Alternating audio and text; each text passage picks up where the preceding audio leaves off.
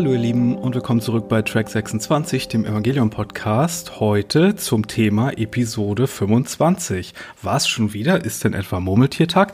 Nein, es ist nämlich Episode 25 mit einem kleinen Strich daran, was wiederum der erste Teil ist von The End of Evangelion.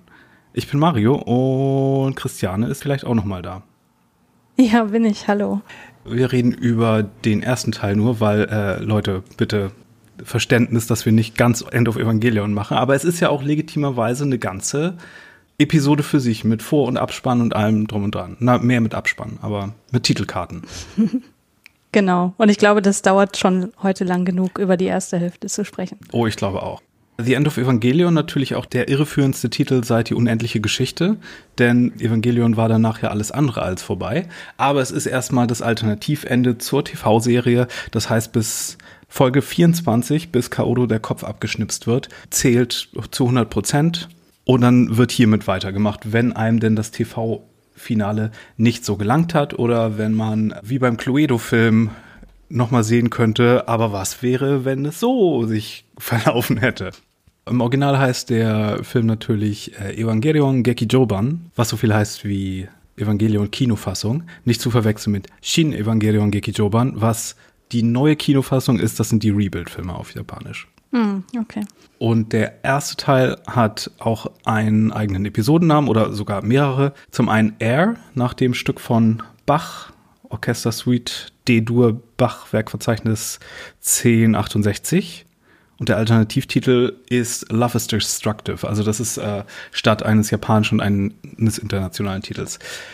Der Film kam am 19. Juli 1997 in die japanischen Kinos Regie führte Hideaki Anno als Executive Director und der Episodendirector von der 25 hier ist der Kazuya Tsurumaki, der auch die Director Cuts Version gemacht hat und ganz viele wichtige Folgen aus der Originalserie, den haben wir ja schon oft genug erwähnt. Und das Drehbuch stammt von Hideaki Anno.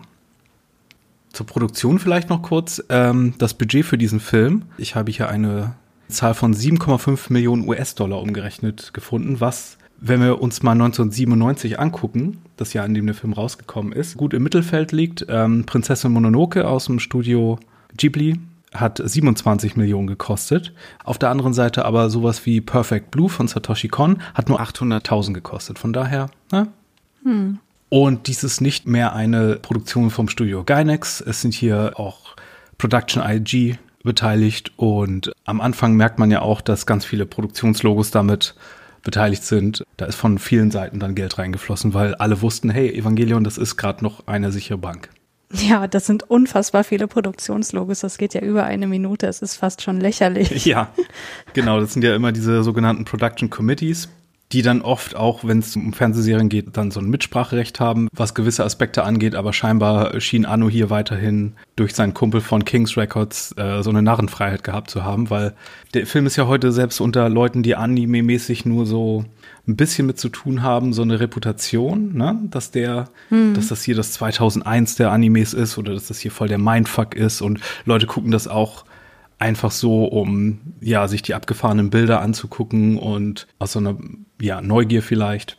Damals wurde er auch so gemischt aufgenommen und heute gilt das so als moderner Anime-Klassiker und ist von vielen so die Lieblingsversion von Evangelion. Und so sehr ich das TV-Ende liebe, bin ich auch mit an Bord, dass ich ästhetisch hier, glaube ich, das am besten finde. Ja, das kann ich so unterschreiben. Ich muss allerdings sagen, als ich den Film zum ersten Mal gesehen habe, da war ich total abgestoßen. Mhm. Also zum einen, weil es einfach so viele ekelhafte Dinge gibt in diesem Film und zum anderen, weil ich das TV-Ende, was ich ja total mochte, diesen Film ja als total überfrachtet empfunden habe und auch überflüssig und ehrlich gesagt die zweite Hälfte auch überhaupt nicht verstanden habe. Also ich war eher beeindruckt, als ich den das erste Mal gesehen habe und fand den komplett monumental und war aber auch emotional sehr davon betroffen irgendwie. Hm. Besonders das Ende, würde ich sagen. Bin nicht sicher, ob ich das damals äh, so komplett auch durchdrungen hatte schon, aber das hat emotional sehr viel mit mir gemacht auf jeden Fall. Nach den 1000 Logos fangen wir aber erstmal an mit, ich glaube, ich hatte es am, im letzten Podcast schon erwähnt. Wir haben ja Death and Rebirth aufgehört mit einem Sonnenuntergang und links die Engelstatue und rechts irgendwo die, die Masten. Und jetzt ist es der Morgen. Das Bild ist nicht mehr rot, sondern blau. Und wir sehen das von der anderen Seite in der anderen Farbe jetzt am nächsten Tag. Shinji hat gerade Kaoru umgebracht und steht noch immer an der Stelle, wo die sich kennengelernt haben und macht danach einen kleinen Besuch bei Asuka im Krankenhaus, die immer noch im Zimmer, ich glaube 303 ist es, äh, liegt. Dieser Film ist hier so ein bisschen auch vergleichbar mit Twin Peaks Fire Walk With Me, der Prequel-Film äh, zur Twin Peaks-Serie, die wir ja auch schon so oft erwähnt haben, weil hier jetzt auch irgendwie äh, der Schritt ins Kino getan wird und weil hier Sachen sehr deutlich ausgesprochen werden und die Krassheit einiges übersteigt, was man im Fernsehen hätte zeigen können. Und was ich so nett finde, die Folgen 25 und 26 heißen ja in der Alternativversion 25 Strichlein und 26 Strichlein. Und in Fire Walk With Me kommt ja auch das Eulensymbol auf diesem Eulenring vor. Und dieses Eulensymbol hat aber in der Filmversion so einen kleinen Strich extra. Hm. So als okay. wenn hier noch so ein kleines Stück Geschichte extra wäre. Der Film fängt damit an, dass ähm, jemand einen Fernseher zerdeppert. Falls du dich gefragt hast, wie David Lynch zur Arbeit im Fernsehen stand. Und mhm. ähm, Anno drückt hier sehr deutlich aus, wie er sein Publikum sieht, glaube ich. Hm. Dass sich seine Hauptfigur, die ja auch zum Teil fürs Publikum steht, buchstäblich jetzt einen auf das begehrteste Mädchen der Serie runterholt. Es ist immer eine Freude, diese Szene mit anderen Leuten zum ersten Mal zu sehen und zu gucken, wie lange es dauert, bis sie checken, was hier abgeht. Hm. Weil wir sehen ja nichts, wir sehen ja nur die, den Schwenk so über die andere Seite des Zimmers mit der Tür. Dann kommt so der Türknauf ins Bild man merkt so, okay, die Tür ist verschlossen, dann hört man Shinji leicht atmen und dann atmet er immer intensiver und manchen Leuten ist es dann schon klar, manche müssen dann erst das Endergebnis sehen. Hm. Aber ist auch schönes Foreshadowing, weil Lebensglipschgu ist natürlich auch etwas, das am Ende des Films nochmal wichtig wird. Ja, ja, ja. Also ich muss sagen, diese Szene hat mich, wie du dir denken kannst, damals auch total verstört, weil also nicht so sehr wegen des Aktes selber, sondern weil die Sexualität in Evangelion zwar irgendwie immer allgegenwärtig war, aber bis dato halt immer verschlüsselt, verschlüsselt, immer so latent vorhanden. Und hier wird das halt so in your face direkt gezeigt. Und es ist auch noch ein Akt des Missbrauchs. Mhm. Und äh, deswegen fand ich lange Zeit so diese ganze Tonalität der Szene, also dieses offensichtliche, ähm, erstmal nicht passend für Evangelion.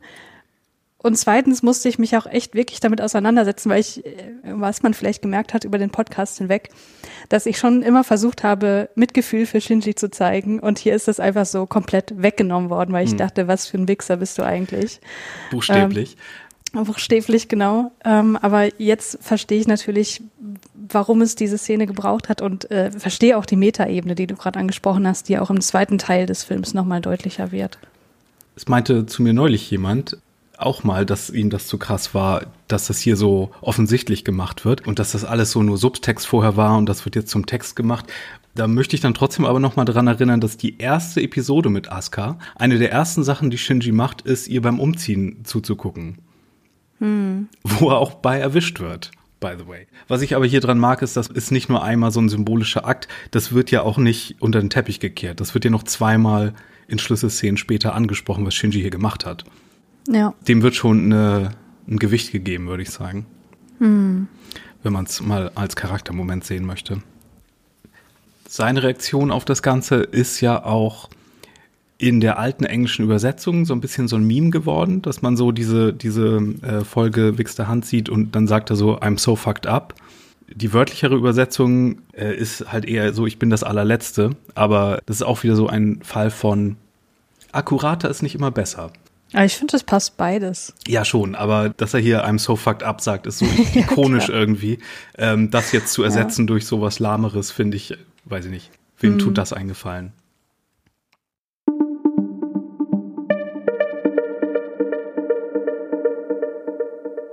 Ja, äh, Maya, Makoto und Shigeru wundern sich unterdessen im Hauptquartier über den Lockdown und was sie überhaupt noch zu tun haben, weil mit Kaoru ist doch der letzte Engel erloschen. Und jetzt wieder die Frage, was ist jetzt Nervs weiteres Vorgehen und ähm, was machen wir hier eigentlich noch und müssen wir uns neue Jobs suchen? Im Hintergrund sieht man ein bisschen die Anzeige, die immer über der Karte und dem Anzeigebildschirm liegt. Da sieht man den Status mhm. der ganzen Evangelion-Einheiten. Bei Eva 1 und 2 steht da äh, Taiki, also Bereitschaft, und Eva 03 und 4 Matsusho gelöscht oder ausgelöscht. Mhm. Und dann steht da noch Nerv Command Control 2, Condition Yellow Level 1, wahrscheinlich so gelber Alarm.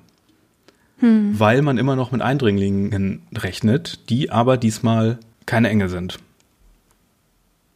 Misato nutzt die Zeit, in der sie mal nicht auf Children aufpassen muss oder Befehle geben muss, um ein bisschen herumzuschnüffeln und sich in den Magi einzuhacken mit all den Infos und Codes, die ihr Kaji hinterlassen hat. Und sie erklärt dem Publikum dabei ein bisschen, was es mit dem ganzen Human Instrumentality Project auf sich hat, dass ein perfektes Wesen geschaffen werden soll, um äh, Paradies auf Erden zu schaffen, um es mal ganz vage zu lassen, und dass die Evas benutzt werden sollen, oder noch spezieller Evangelion 1 als äh, Lilith-Ersatz. Mhm. Eva 1 ist ja der Klon von Lilith und die anderen könnte man auch als Adam-Ersatz benutzen und Kaji wusste all das und deswegen hat Nerv die so gehortet bei sich im Keller.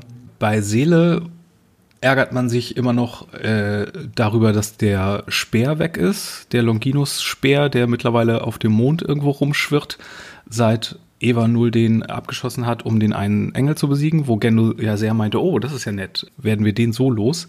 Und Gendo mhm. und die alten Herren liegen mittlerweile sehr offen im Clinch, was ihre verschiedenen Szenarios angeht. Ja, das wurde ja bisher auch immer nur so im Hintergrund mal erwähnt und hier diskutieren sie endlich mal darüber, aber tatsächlich meines Empfindens nach immer noch in totalen Rätseln. Und das ist so ein Punkt, wo ich auch immer noch nicht das ganz durchdrungen habe, was jetzt eigentlich die verschiedenen Szenarien genau beinhalten soll. Auch nach vier Stunden Recherche heute nicht. Und das macht mich schon ein bisschen ähm, nervös, weil ich denke, Mann, diese Serie bedeutet mir so viel und hier ist so ein Punkt, den ich einfach nicht verstehe. Vielleicht kannst du mir helfen dabei. Also so wie ich das verstanden habe, möchte Seele ja, wie Misato das auch vorher gesagt hat, die Aufgabe der Individualität und Körperlichkeit und die Vereinigung aller menschlichen Seelen zu einem einzigen Geschöpf. Und Gendo möchte aber eigentlich mit Yui wieder vereint werden. Und ich frage mich immer, sind das denn zwei Szenarien, die sich einander ausschließen? Weil wenn Seele sein Szenario durchzieht, wäre Gendo doch auch mit Yui wieder vereint. Weil er wäre ja gleichzeitig mit allen Menschen wieder vereint. Und das ist etwas, was ich einfach in meinem Kopf nicht nachvollziehen kann, warum die da so im Clinch liegen. Das stimmt, da ist eine gewisse Diskrepanz drin, aber das ist eine Sache, die habe ich auch so lange schon recherchiert, da gibt's einfach keine Antwort drauf. Hm. Wir kennen ja nicht mal Seeles Szenario. Seele freut sich ja am Ende oder nimmt das hin, was passiert. Ja. Auf der anderen Seite, was wäre passiert, wenn Gendo sein Ding so bekommen hätte, wie er wollte, wie er es ja eigentlich im Fernsehende hat? Was wäre da der Unterschied gewesen? Und was der ja. Unterschied zum Fernsehende ist, da kommen wir noch mal hin.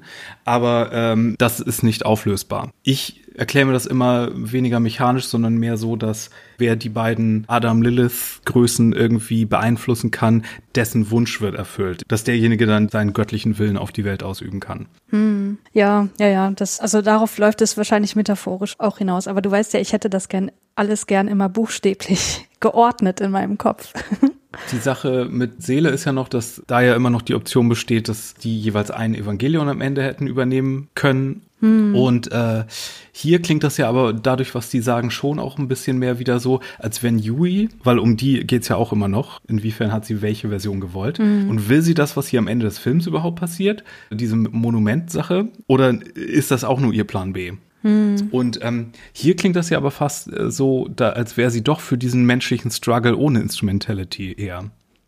Also, dass Yui hier in dieser Sequenz auch erwähnt wird, das wurde mir auch sehr, sehr spät erst klar, nämlich erst in dem ähm, Satz von Fuyutsuki, der sagt, die Menschheit zeichnet sich durch ihren Überlebenswillen aus und dieser Wille ist der Grund für ihre Entscheidung, im Eva zu verweilen. Und mit, dass mit ihre Yui gemeint ist, das wird halt auch aus der Szene überhaupt nicht klar. Das ist halt was, was man mit Recherche sich irgendwie selber aneignen muss, was im Prinzip auch ein äh, Ding ist, was ich an diesem Film total mag, weil ich mag das ja, in solche Lore abzusteigen und äh, Theorien drüber zu lesen und so weiter. Mhm.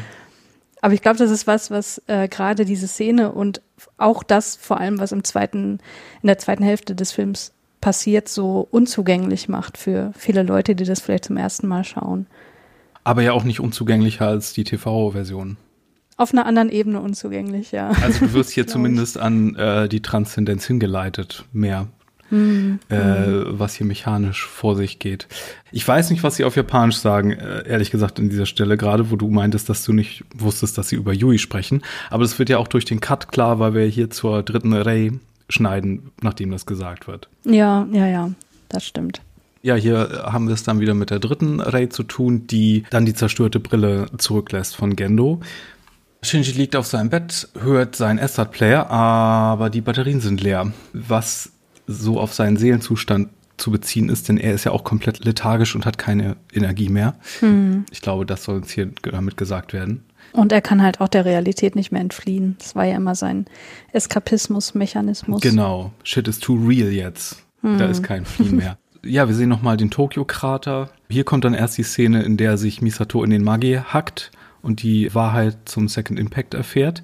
Das Witzige ist, wenn Ja, du dir den weiß. Text anguckst, dann hast du hier die Geschichte des Studio Gynex, aber jedes Mal, wenn Gynex steht, ist das mit Gehirn ersetzt. Was natürlich sehr gut Ja. ist, weil auf der DVD konntest du auch immer nur Gehirn lesen und dann hattest du so Mhm. Blindtext. Jetzt, wo du das auf HD lesen kannst, ist das natürlich ein nettes kleines Easter Egg. Mhm. Und dann wird sie unterbrochen, weil irgendwas anfängt. Äh, ein Angriff auf den Magicomputer durch alle anderen Magicomputer von den Nervdependancen von außerhalb. Zwei davon in Deutschland, in Berlin und Hamburg. Mhm. Sehr schön. Ja, und wen holen wir dann aus ihrer Zelle? Rizko, denn sie muss die ganze Misere aufhalten. Da wird Genau. ihre Hilfe dann doch nochmal benötigt. Ist ja auch ganz klar, dass Gendo sie hier nur ausnutzt. Sie ist äh, auch da schon komplett abgebrüht. So, ah, klar, jetzt wo er mich wieder braucht. Sie soll hier im Grunde nochmal das Wunder nachstellen, was sie in Episode 13 vollbracht hat, nämlich den Hackangriff des biomechanischen Engels aufzuhalten. Äh, fühlt sich bei ihrer Arbeit am Magi auch sehr mit ihrer Mutter verbunden, die sich ja ähnlich hat ausnutzen lassen und daran zugrunde gegangen ist. Ihnen ist aber auch klar, dass es erst, also nicht Rizko, aber den anderen bei Nerv, äh, Fujutsuki und so, dass das hier erst der Anfang des Angriffs ist, denn äh, sie haben hier beide Evas und Lilith und Adam und ähm, das können die bei Seele natürlich nicht auf sich sitzen lassen. Und ich finde es so schön, wie Rizko sich von ihrer Mutter verabschiedet. Ja, dass wir da auch nochmal das zugeschweißte Gehirn sehen, was sie aufgemacht hatte in der besagten Folge. Ich muss aber sagen, dass, äh, dass die Firewall hier die Nummer 666 hat, ist das albernste Ding im ganzen Film, glaube ich. Oh, Ja. Jesus. Ja, und bald rücken nicht nur äh, Hacker über den Magi an, sondern auch die Japanese Self-Defense Force mit ihren Soldaten. Und dann gibt es das, was Anno natürlich auch sehr mag, was es auch in, in Kaiju-Filmen immer gibt, äh, wenn das Militär ankommt, dann gibt es erstmal wieder Ratter, Ratter, Peng. Und das erinnert auch alles sehr ein bisschen an die allererste Folge, ne, wenn der Engel kommt und sie erstmal per Militär das versuchen. Und dann wird hier auch das Nerv-Logo ganz symbolisch in Blut gebadet, wenn sie dann da an den ersten Sicherheitsleuten vorbei eindringen und äh, die Children werden dann erstmal in Evas gepackt, denn da ist es ja am sichersten, wie wir auch schon erfahren haben mal. Ray kann aber nicht ausfindig gemacht werden. Sie ist irgendwo im, im Sephiroth-Tank. Wir wissen nicht ganz, was das macht, weil wir haben sie ja bisher immer nur im, in so einem Einzeltank gesehen, wenn es um das Dummy-Plug-System ging. Ich weiß nicht, ob sie das hier darauf vorbereiten soll, um mit Lilith irgendwie in Einklang gebracht zu werden. Was meinst du? Vielleicht ist es einfach nur ein cooles Bild. Also da habe ich ehrlich gesagt nicht so viel reingesteckt, weil ich dachte, ähm, da irgendwie noch eine Erklärung reinzudrücken, das bringt dir an der Stelle einfach gar nichts. Es hat auf jeden Fall nichts mehr mit dem Dummy-System zu tun, würde ich sagen. Ja. Äh, ich glaube, das soll sie auch eher in diese ganze Engel-Lilith-Mythologie da so ein bisschen in Verbindung bringen. Vielleicht auch, wie du meinst, optisch wegen des Bilds einfach und weil wir da den Baum des Lebens nochmal sehen. Sie immerst sich da mehr oder weniger drin. Also ich glaube, wichtiger ist an der Stelle, dass sie ja den Weg dahin von sich selbst aus angetreten hat. In Kombination mit der zerdrückten Brille zeigt uns das natürlich schon ganz klar, dass sie sich da von Gendos Machenschaften emanzipiert und ja ihre eigenen Vorstellungen hier versucht umzusetzen. Genau. Anders als im TV-Ende, wo Gendo sie ja abholt, abholen kommt und dann das alles nach seinen Vorstellungen vonstatten geht. Eva 2 wird in den See geschickt, der sich in der Geofront befindet, mit der immer noch komatösen Asuka drin. Mit Shinji ist gerade gar nichts mehr anzufangen und die Leute können Rei nicht ausfindig machen. Deswegen verabschiedet sich Gendo auch erstmal und sagt, äh, Fujutsuki übernehmen Sie, wie er das in der Serie ja auch schon ein paar Mal gemacht hat, immer wenn er dachte, okay, jetzt geht der Shit hier schon down hm. und ich muss lieber in den Keller gehen, wo die ganzen Viecher sitzen. Und hier sagt er aber noch äh, schönen Gruß an Yui. das, hm. ähm, es wirkt immer so selbstlos, finde ich auch, weil er ja auch äh, Gefühle für sie hatte und so. Ja, ja, ja. Das stimmt. Hier ist auch jenseits der Evangelion-Szenen sehr viel Action drin. Ähm, was heißt Action? Eher so ein Nervmassaker. Hm. Hier bezieht sich Anno ganz viel auf den Film Battle of Okinawa von Kihachi Okamoto aus dem Jahr 1971, was Annos Lieblingsfilm sein soll angeblich oder einer seiner Lieblingsfilme. Mhm. Vor allen Dingen äh, so mehrere Einstellungen, wenn die ganzen Nervmitarbeiter abgeschlachtet werden. Vor allen Dingen die eine Sache aus dem Gang raus, wo dann die eine Person erschossen wird und das mit dem Feuerwerfer, glaube ich. Mhm. Ja, das ist einfach, also diese Soldaten, die gehen so gnadenlos und ultra brutal vor, weil sie eben auch unbewaffnete und bereits verletzte Personen töten.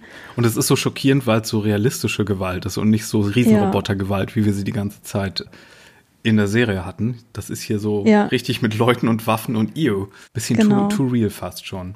Ja, und das ist halt irgendwie nach wie viel Minuten? 15 Minuten im Film ja. oder so.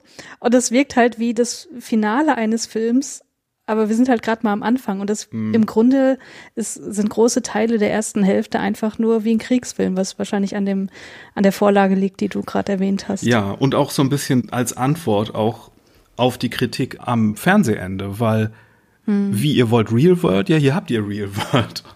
Ja. Ähm, und äh, ihr wollt Action, hier habt ihr Action. So fühlt sich 25 Strich hier auf jeden Fall an. Mhm. Das Hauptquartier wird dann als Gegenmaßnahme mit Bakelit geflutet. Dieser künstliche Harz, der, der so erhärtet, wie im Fall von Eva Nulls Ausrastern jeweils. Mhm, ja. Ich finde es sehr clever, dass wir hier die ganze Zeit die drei Helferlines Omaya immer sehen, wie die darauf reagieren, weil die ja hier unsere menschlichen Anker sind, die eigentlich überhaupt nichts mit den großen Plänen von Nerv und Seele zu tun haben, sondern wir arbeiten hier nur. Ähm, ja. Und die dann jeweils anders mit der Situation umgehen. Die haben zwar alle auch so rudimentäres Militärtraining, aber Maya, die ja auch sowieso immer so die Pazifistin war, mal Einspruch erhoben hat, wenn es um Dummy-Plugs ging, die findet es hier so gar nicht gut, die Idee, auf Leute zu schießen. Hm. Und dann kommt hier der Zwischentitel, Love is Destructive.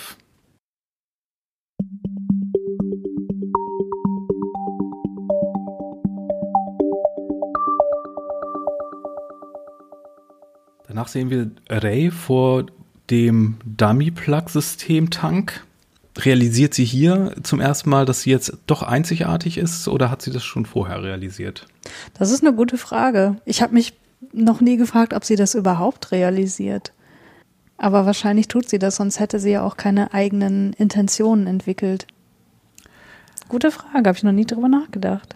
Es ist vielleicht eher so ein weiteres Mosaiksteinchen. Hm. Man könnte ja argumentieren, dass sie jetzt zum ersten Mal über eine komplette Seele verfügt, wie wir das mal spekuliert hatten, aber in Verbindung damit, dass sie jetzt hier auch äh, sieht, dass das körperlich wahr ist, dass sie jetzt eine einzigartige Person ist, könnte das ihre Ablehnung von Gendo sie damit äh, hingeführt haben ein bisschen. Hm. Dann finden die Soldaten den lethargischen Shinji, aber Action Misato kommt schon zur Rettung.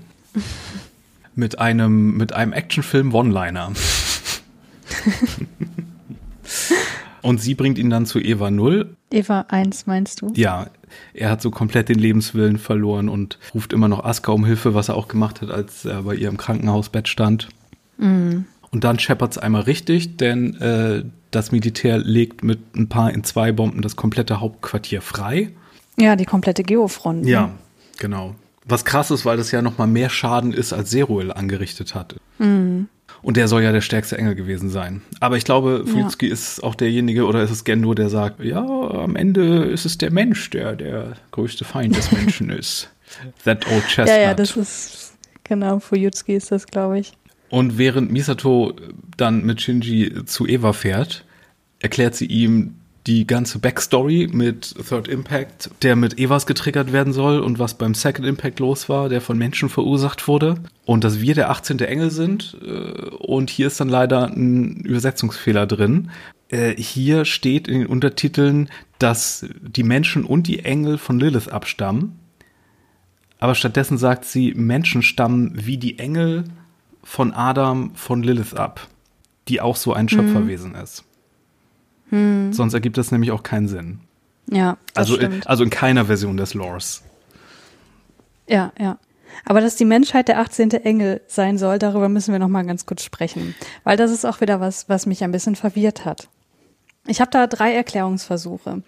Wir wissen ja, dass Lilith und äh, Adam zwei Ursprünge des Lebens sind. Lilith für die Menschheit und Adam für die Engel.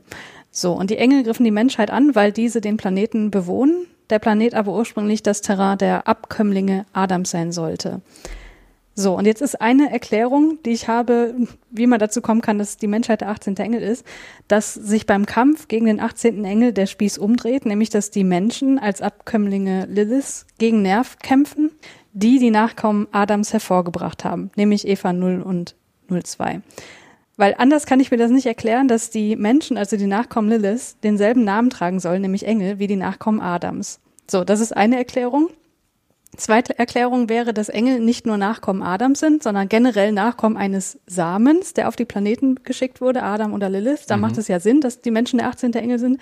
Oder der 18. Engel ist die Menschheit nach ihrer Vollendung, weil dann sind sie ja auch ähnlich wie die Engel zuvor eine einzige Entität. Ja, so habe ich das Hast. Du da Okay. Die Option. Wobei ich sagen muss, das mit der zweiten Option ist es auch gar nicht schlecht, weil mich hat es ja immer gestört, das habe ich schon mal erwähnt, dass Adam und Lilith als erster und zweiter Engel gezählt werden und nicht jeweils als Nummer eins von der Linie. Ja. Äh, ja, ja. Aber das müssen wir einfach so hinnehmen. ja. Unter der Logik macht es dann auch Sinn, dass dann die Menschheit als äh, Humanes heißt dann ja der 18. Engel in manchen Quellen als vereintes äh, Wesen, dass die dann auch sozusagen eine eigene Nummer bekommen in dieser Linie, die eigentlich keine Linie ist. Hm, hm.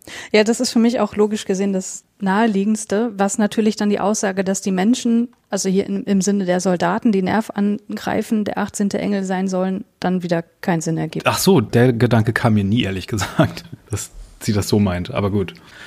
Dann bekommen wir hier eine kleine Szene mit dem Premierminister, der über Seele, wie man annehmen kann, darüber informiert wird, dass Nerv den Third Impact triggern will und den Shutdown von denen sozusagen absegnet. Ja, der wird hier einfach wie eine Marionette gespielt. Hm. Ich glaube, mehr ist da nicht drin. Äh, ich mag aber das hier schon. Wir sehen hier nicht wirklich den Premierminister, wir sehen nur sein riesiges Büro mit so einem Pendel, was hier äh, wie so ein Damoklesschwert schon pendelt. Und das ist ja so ein Image, was später mit der Schaukel wiederkommt, äh, was ja auch sehr zur Situation passt. Ja, das stimmt. So bevor da aber die ganzen, die ganze zweite Salve äh, raufgeworfen wird auf das Hauptquartier und so, erwacht Aska in Eva 2 im See, ist auch so ein bisschen traumatisiert und äh, wie sagt man? Katatonisch. Katatonisch und hospitalisierend oder wie sagt man das, wenn man so hin und her wippt und immer das Gleiche sagt? Ich kenne das Hospitalismus-Syndrom bei Tieren, wenn die immer hin und her gehen, das meinst du wahrscheinlich. Ja, ich glaube auch. Sieht man oft im Zoo. Ich dachte, das gilt auch für Leute, die so hin und her wippen und immer das Gleiche sagen. Aber gut, mhm. das weißt du besser. Auf jeden Fall murmelt sie die ganze Zeit vor sich hin, ich will nicht sterben, ich will nicht sterben. Und irgendwann mischt sich, und das ist, finde ich, eine der gruseligsten Stellen in der ganzen Serie und äh, insgesamt, mischt sich irgendwann so ganz hoch die Stimme ihrer Mutter mit ein, die auch ein paar Sachen sagt. Das findest du gruselig? Ich finde das voll schön. Sie sagt ja nicht nur so, so Sachen in so einer Stimme, sondern auch so. so ganz gespenstisch. Auf jeden Fall realisiert Aska dann, dass ihre Mutter doch noch bei ihr ist durch das AT-Feld, dass das AT-Feld im Grunde die Seele ihrer Mutter ist oder die Restpsyche, die durch den Kern projiziert wird vielleicht. Was mhm. es hier aber auch so ein bisschen weird macht, weil wir haben ja schon festgestellt, dass ihre Mutter sich erhängt hat und nicht im Eva gestorben ist wie Yui Ikari. Das heißt, mhm. wie eine Mutterseele in den Evangelion kommt, ist hier so ein bisschen weird in diesem Fall. Oder vielleicht ist das auch nur, dass ihre Mütterlichkeit im Evangelium belassen wurde, weswegen sie sozusagen ihren Verstand verloren hat in der realen Welt außerhalb des Evas. Da gibt es allerlei Theorien zu. Hast du da spezielle Gedanken zu? Ja, das ist genau meine Theorie. Was ein bisschen dagegen spricht, ist, dass hier auch äh, Worte ihrer Mutter ertönen, die da lauten, lass uns gemeinsam sterben. Also dass auch dieser ja psychisch ja gestörte Teil hier auch ein Stückchen mit drin mhm. ist. Aber prinzipiell würde ich das schon so sehen, dass quasi die Mütterlichkeit in diesem Evangelion drin ist. Wir hatten ähm, hm. da, glaube ich, auch schon mal drüber gesprochen, als es um das Aufteilen von Seelenfragmenten ging und ja. so weiter. Und äh, genau das würde ich einfach annehmen. Ich weiß nicht, vielleicht könnte man auch ein Argument dafür machen, dass im Eva über das LCL und alles auch ein Persönlichkeitsmuster mehr kopiert wird, als dass die eigentliche Person gebraucht wird vielleicht. Hm. Und dass Yui Ikari nur einen Schritt weiter gegangen ist und sich komplett immersed hat. Ja, ja, ja. Ja, und dann, um nochmal die Engel-Eva-Gleichnissache aufzumachen, gibt es eine riesige Explosion mit Kreuz, die äh, ja so ein ganzes Schiff erstmal fast mitnimmt, was ähm, da auf dem See auch ist. Und dann macht sie das Militär ganz schön fertig. Und das ist schon eine sehr krasse Evangelion-Action-Szene, weil die sich so haptisch anfühlt, mm. weil die nicht so cartoonig ist wie die anderen Action-Sachen in der Serie, sondern wenn sie da zum Beispiel den Flieger anpackt und in den anderen reinschleudert, da sind nicht nur so tausend Teile, du spürst auch so richtig das Gewicht von dem ganzen Apparat und das ist schon eine sehr, sehr krass gemachte Szene. Da merkt man den Unterschied von Budget zwischen Serie und ähm, Film dann doch auch sehr. Ja, also das, was du gerade erwähnt hast mit diesen Fliegern, wie sie den einfach greift aus der Luft und gegen einen anderen stößt, das sieht so gut aus. Und auch diese Szene, wo diese zwei Raketen auf sie zugeflogen kommen und eine davon ähm, zerstört sie ja mit dem ausgestreckten Arm. Das ist ja was, was wir schon kennen aus Folge 1, weil der dritte Engel Sachiel zerstört eine auf ihn zukommende Rakete genauso. Ja, mit seinem Ausstreckstab, der aus seiner Hand kommt, ja. Genau. Eine Sache, die aber wirklich creepy ist an der Szene davor, ähm, wo sie noch im Evangelion drinsteckt und gerade diese Erleuchtung hat, ist, dass ein Bild eingeblendet wird von Askas Martin zerfressener Leiche. Hm, ich habe immer gedacht, das ist ihre Mutter. Ich finde, das sieht hundertprozentig aus wie Aska, die von Martin zerfressen wurde in ihrem Plugsuit. Ich dachte, sie trägt den Plugsuit dabei. Ich habe das immer für ihre Mutter genommen, dass ich da nie drauf geachtet habe, aber ihre Mutter hätte ja auch einen Plugsuit. Ja, okay. ja. Ich google das, das Image nochmal. Ich will das jetzt mir nochmal angucken. Also der Plugsuit sagt auf jeden Fall zwei, was uns aber nicht besonders viel sagt, weil ihre Mutter ja auch im zwei saß. Aber ihre Mutter hatte kurze Haare im Flashback. Haare wachsen ja nach dem Tod auch noch ein bisschen. Ja, was? oh. Ja, ich weiß nicht, vielleicht ist es absichtlich äh, ambivalent gelassen. Ich habe es immer für ihre Mutter gehalten, weil ich finde nicht, dass es wie Askas Haare auch aussieht. Die, ihre Haare sind ja vorne kürzer. Die können aber auch einfach nach hinten gefallen sein. Ja, aber das Image ist auf jeden Fall creepy. Da gebe ich dir ja, recht. Ja, total. Aber als Vorstellung funktioniert das, glaube ich, auch nicht ganz. Ihre Leiche wäre am Ende ein bisschen malträtierter als ihre Mutter. Das stimmt, ja. Auf der anderen Seite, warum sollte ihre Mutter im Plugsuit begraben werden, wenn sie, weißt du?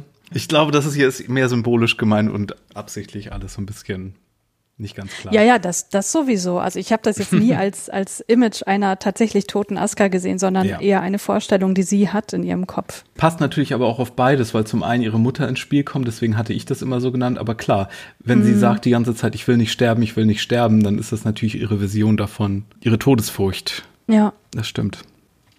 Ja, guck mal. Äh, Shinji hört auch Askas Kampf so ein bisschen mit, während er bei Misato im Wagen sitzt und zuckt zusammen, als ihr Name genannt wird. Nee, gar andersrum. Äh, ich glaube, ich glaube, er hört nur was über die, über den Kampf selber, aber nicht Asuka selbst. Hm. Und dann wird aber auch ihr Kabel getrennt, weil die vom Militär wissen ja Bescheid, wie die ganze Technologie da funktioniert. Und das ist mh, hm, vielleicht eine ganz gute Idee, dem Monster hier den Saft abzudrehen. Hm. Und just in dem Moment deployt Seele die Eva-Serie. Evangelion 5 ja. bis 13 sind auf einmal fertig. Wenn man genau hinsieht, kann man auch sehen, dass die rote Dummy-Plugs haben, die dann erst eingeführt werden. Und wenn man noch genauer hinguckt, sieht man, dass da Kaodo draufsteht. Das heißt, da sind lauter kleine Kaodo-Klone drin. Ja, das ist so mega creepy. Ja, aber ich muss sagen, ich liebe diese Eva-Serie. Ich auch. Ich, ich wollte dich so das cool. fragen, wie du die findest. Ich finde die auch so creepy und so ästhetisch gleichzeitig. Ja, dieser, dieser Monster-Grinsemund, das ganze Color Scheme mit dem Weiß und dem, äh, mit mm. dem mhm. Schwarz und oh. Und dann haben sie auch noch die, diese American Gladiator Lanzenkopien. ja. Ja, ich glaube, ich habe die zuerst, bevor ich den Film gesehen habe, mal als Model Kit gesehen und dachte so, boah, kommt das wirklich vor noch? Ja. Mhm. Die sind auf jeden Fall richtig schön eklig und die werden auch richtig schön eklig von Asuka auseinandergenommen. Das stimmt. Ich will aber vorher noch auf einen Satz von Kiel hinweisen, weil als er so merkt, dass Asuka sich da schon ein bisschen gegen sie äh, stellt, äh, sagt er, diese verfluchten Evas wagen sie schon wieder, sich gegen uns zu stellen. Und das finde ich ganz interessant, weil wenn man bedenkt, dass vermutlich in allen drei Evas, äh, also alle, die wir näher kennengelernt haben, äh, Seelen von weiblichen Personen drin sind, dann kann man ja Kiels Aussage hier auch wieder als frauenfeindliche mm. und rückwärtsgewandte Aussage verstehen, was wieder zur feministischen Lesart von Evangelion passt, die wir ja in der letzten Folge zu Death and Rebirth herausgearbeitet haben. Ach, und wie passend, dass dann auch ein Junge in ihren Evas sitzt. Ja, oder? ja, aber schön auch, dass ähm, hier überhaupt dann kein Hehl mehr daraus gemacht wird, dass die Evas Engel sind. Mehr engelmäßiger können die hier gar nicht aussehen mit den Flügeln. Sind aber gleichzeitig auch wie Raubvögel, weil die, die kreisen ja wie die Geier dann über ja. über ihr. Und das ist übrigens die Stelle, an der Rebirth aufhört. Wenn du Death and Rebirth guckst, dann hört hier der zweite Film auf sozusagen.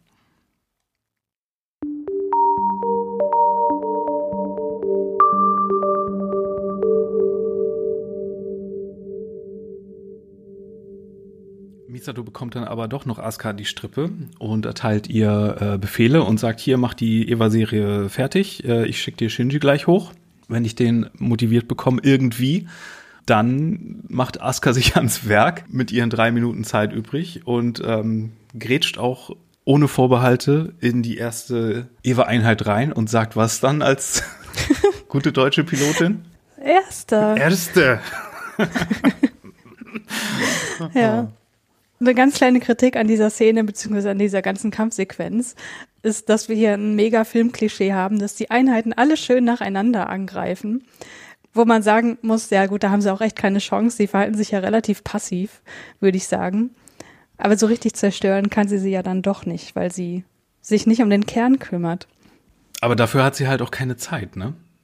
Ja, ja Und klar. außerdem weiß sie, und sie weiß ja auch überhaupt nichts von irgendwelchen Kernen. Nicht, Ja, was gut, die ja, Evas angeht, hm. vielleicht. Also, weiß nicht. Das stimmt, ja. Aber sie muss ja merken, dass sie kein Kabel dran haben. Also sie hätte vielleicht auch, egal. Das führt, glaube ich, zu weit. Also, sie benennt die Dinger schon als Eva Cherise, als sie sie sieht. Also, sie erkennt sie schon Ja, für das, was ja. sie ist. Ist nur die Frage, ob sie, ja, ob sie sich denkt, was da alles drin ist in so einem Eva. Ja, das stimmt. Und es ist auch das reinste Gemetzel. Also äh, muss man schon sagen. Sie nimmt die hier sehr äh, gekonnt auf sehr unterschiedliche Arten auseinander. Ja, es ist der absolute Blutrausch. Und was Ja. man vielleicht auch noch äh, bedenken muss, dass sie sich gar nicht mehr die Frage stellt, ob da vielleicht Children drin sitzen. Ja. Das scheint ihr gar nicht in den Sinn zu kommen, dass das vielleicht der Fall ist. Ja, und dann könnte man dir auch die Frage stellen, ist das hier so eine Art Halb-Berserk-Modus, wie Shinji ihn in Folge 2 hatte? Da erwacht ja Evangelion auch sozusagen und der Yui-Anteil da drin. Ja. Da sehen wir ja den inneren Teil vom Cockpit nicht, ob Shinji irgendwie, wie bewusst er sich des ganzen Massakers ist. Äh, aber sind wir hier auch in so einer Art Berserk-Modus oder zumindest halb? Oder ist das nur die Todesangst, die, äh, aber okay, Asuka ist ja sowieso auch nicht so zimperlich gewesen früher.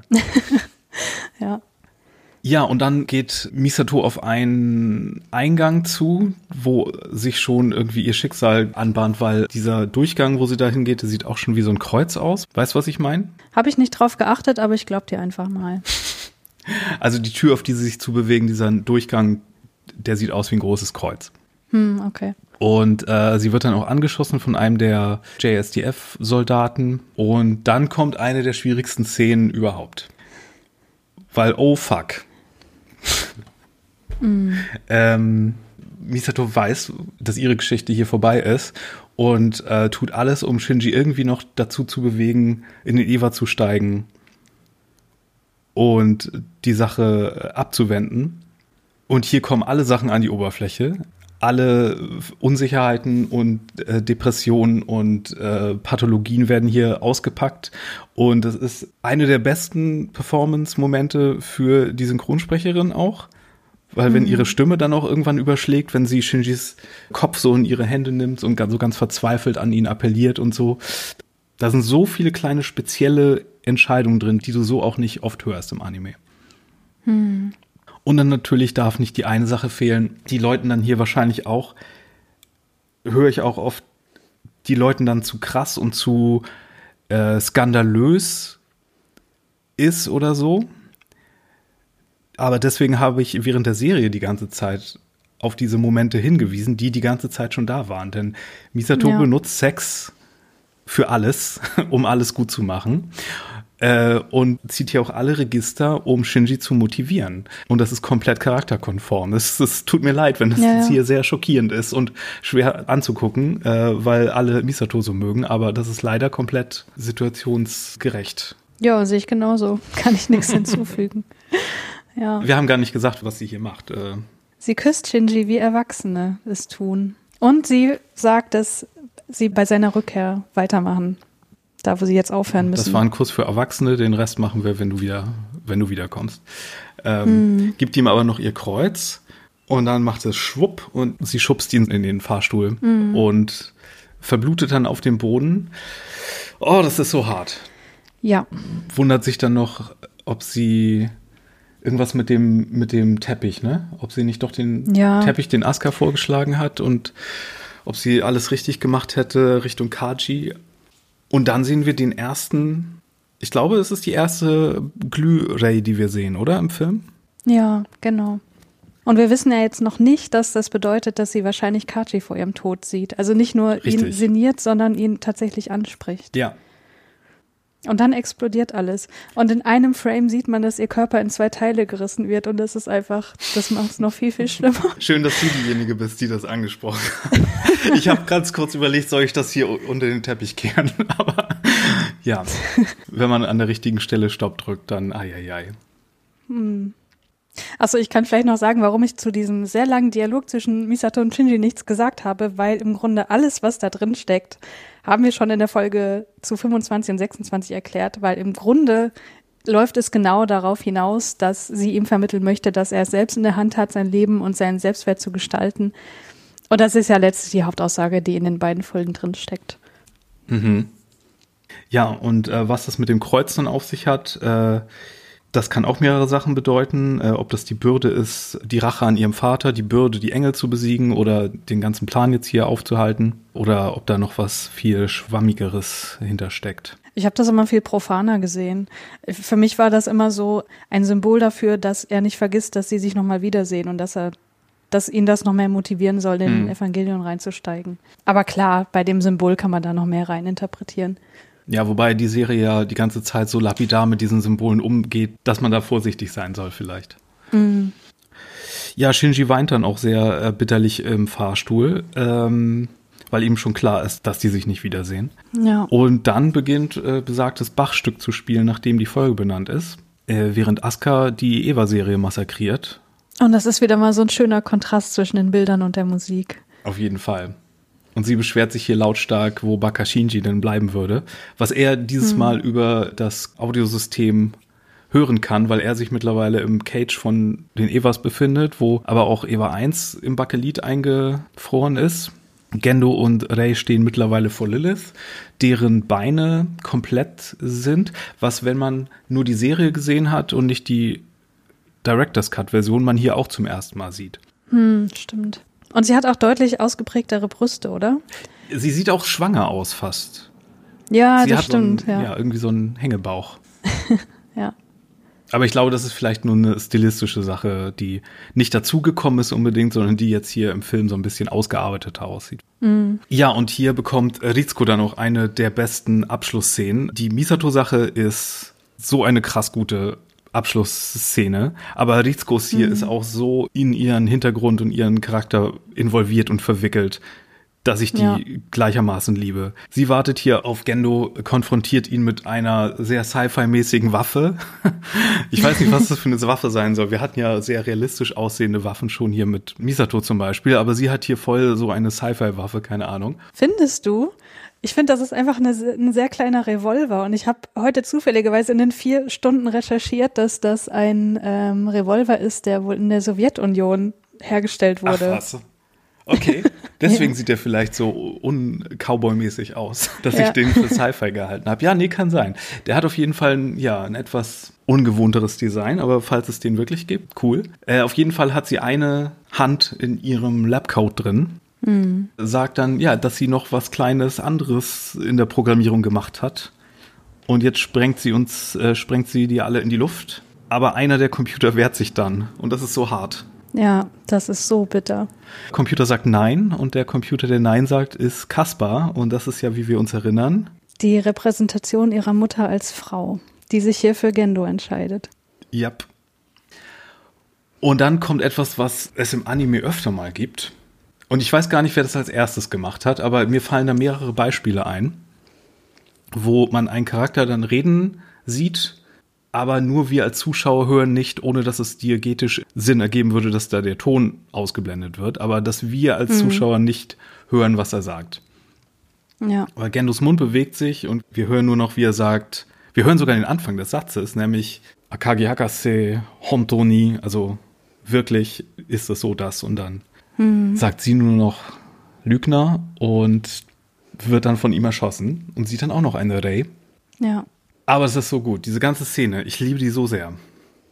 Ja, ich auch. Und auch von der Struktur her, dass diese beiden erwachsenen Frauen der Geschichte, dass die hier Schlag auf Schlag eine Todesszene bekommen, es ist so hui, hui, hui. Ja. Und ich mag es vor allem, dass Rizkos Ende reflektiert, wie sie in die Serie eingeführt wurde, weil wenn du dich erinnerst an die ah, erste sie kommt Folge. aus dem Tank raus, ja. Es war kein LCL, glaube ich, aber es, oder? Ja, also sie stirbt ja hier in dem See aus LCL und in der ersten Episode hat sie einen Tauchgang in einer roten Flüssigkeit. Wo ich jetzt aber sagen würde, rein logisch kann das kein LCL sein, weil dann bräuchte sie ja keinen Sauerstofftank. Das ist die Kühlflüssigkeit, die nicht das Bakelit ist, in dem die Evas sonst schwimmen. Das ergibt Sinn. Ja, aber es ist trotzdem eine, also es macht das alles einfach so rund. Das stimmt, das ist sehr gut. Und äh, müssen wir jetzt auch nochmal erwähnen, das korrespondiert natürlich mit den beiden Einzelbildern, die wir in der ursprünglichen 25 sehen, wo wir auch ja. sie mit dem Einschussloch in LCL schwimmt sehen und Misato erschossen irgendwo auf dem Boden. Genau. Hast du eigentlich eine Theorie dazu, was Gendo sagt an der Stelle, was wir nicht hören? Naja, die offensichtliche Sache wäre natürlich irgendwie sowas wie, ich hab dich geliebt oder so, oder ich hab dich wirklich geliebt. Hm. Aber ich finde es schon einen netten Kniff. Vielleicht war es Anno auch zu profan oder vielleicht sollen wir uns zumindest denken können, dass er vielleicht irgendwas zu ihrer Mutter noch gesagt hat oder über ihre Mutter. Also ich dachte auch, ich gebe mich einfach damit zufrieden, dass er sowas gesagt hat wie ich, ich liebe dich oder ich habe dich geliebt, wie auch immer. Ja. Aber ich habe heute eine Theorie gelesen, die ich sehr, sehr überzeugend finde. Uh. Soll ich die mal droppen? Ja, spill the tea. Und zwar, das kann man natürlich auch gerne verlinken. Auf dieser Seite wird sehr, sehr ausführlich dargestellt, dass Anno uns hier wahrscheinlich ein Rätsel aufgegeben hat, ganz bewusst. Und der Schlüssel zur Lösung dieses Rätsels liegt darin begründet, dass, wie wir zu diesem Zeitpunkt noch nicht wissen, aber bald erfahren, dass die Person vor ihrem Tod in dieser Folge oder in diesem Film die Person sehen, die sie lieben. Und zwar nicht einfach irgendwie, sondern in der Position oder also in der körperlichen äh, Position oder der mentalen Verfassung, wie diese Personen selbst gestorben sind. Das wird aber, wie gesagt, erst im zweiten Teil deutlich. Und im zweiten Teil sehen wir ja, wie Maya stirbt. Die Rizko sieht. Sie wird ja von Rizko von hinten so umarmt, ne? Und in der Szene tippt Rizko, Schrägstrich Maya, etwas auf diesen Computer ein. Mhm. I need you. I need you, genau. Und wenn man jetzt überlegt, dass dort in dieser Szene quasi das repräsentiert wird, wie Rizko gestorben ist, dann ist das wahrscheinlich das, was sie in ihrem Kopf hatte, was Gendo zu ihr gesagt hat. Was zu Lügner total passt. Das ist wie so ein, wie so ein Puzzlespiel, was mhm. auf einmal Sinn ergibt. Das finde ich so genial. Finde ich jetzt nicht so überzeugend, um ehrlich zu sein, aber vielleicht ist das, wenn man den Artikel liest, überzeugender ein bisschen. Ja, ja, da werden auch noch mehr Beispiele gegeben, warum das mit der Position und äh, im, Moment des Todes zusammenhängt. Weil beispielsweise Yuga sieht ja Misato vor ihrem Tod, ja. äh, vor seinem Tod. Und sie küsst ihn genauso, wie sie Shinji geküsst hat. Also liest dir das durch, vielleicht kann ich das mehr überzeugen. Ich fand es auf jeden Fall sehr überzeugend und sehr kohärent. Alles klar. Ich muss dann, glaube ich, den Artikel mal lesen, weil das klickt bei mir ja, noch nicht ganz. Aber wir müssen, glaube ich, dann im zweiten Teil auch nochmal darüber reden, inwiefern das wirklich die Leute repräsentieren soll oder ob das eher aus den Leuten kommt, die die Vision haben und ob das überhaupt wichtig ist. Hm.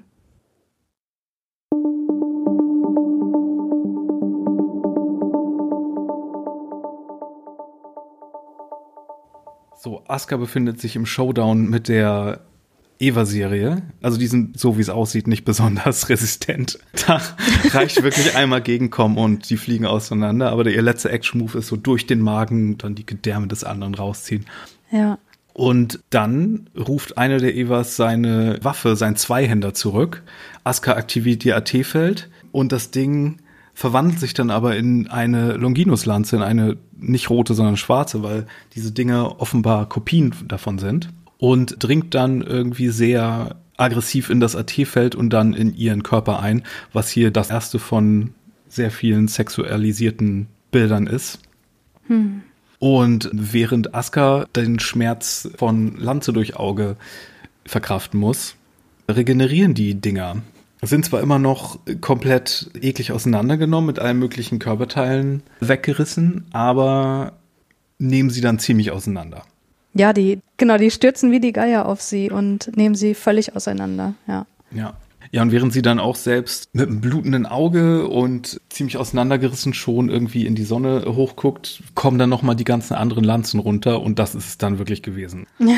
ja, wir sehen dann sogar, wie ihr Arm gespalten wird. Also hier sehen wir das tatsächlich mal total offensichtlich, also sehr viel ist offensichtlich in diesem Film, was es heißt, wenn eine sehr hohe Synchronisationsrate erreicht wird und die Verletzungen des Evangelions wirklich auf den Piloten übergehen. Und ich liebe diese Szene vor allem auch deswegen, weil meiner Meinung nach in dieser Szene ist das beste Stück des, der kompletten Evangelion-Soundtracks unterlegt, nämlich The Flow of Emptiness. Ich liebe das mhm. so sehr.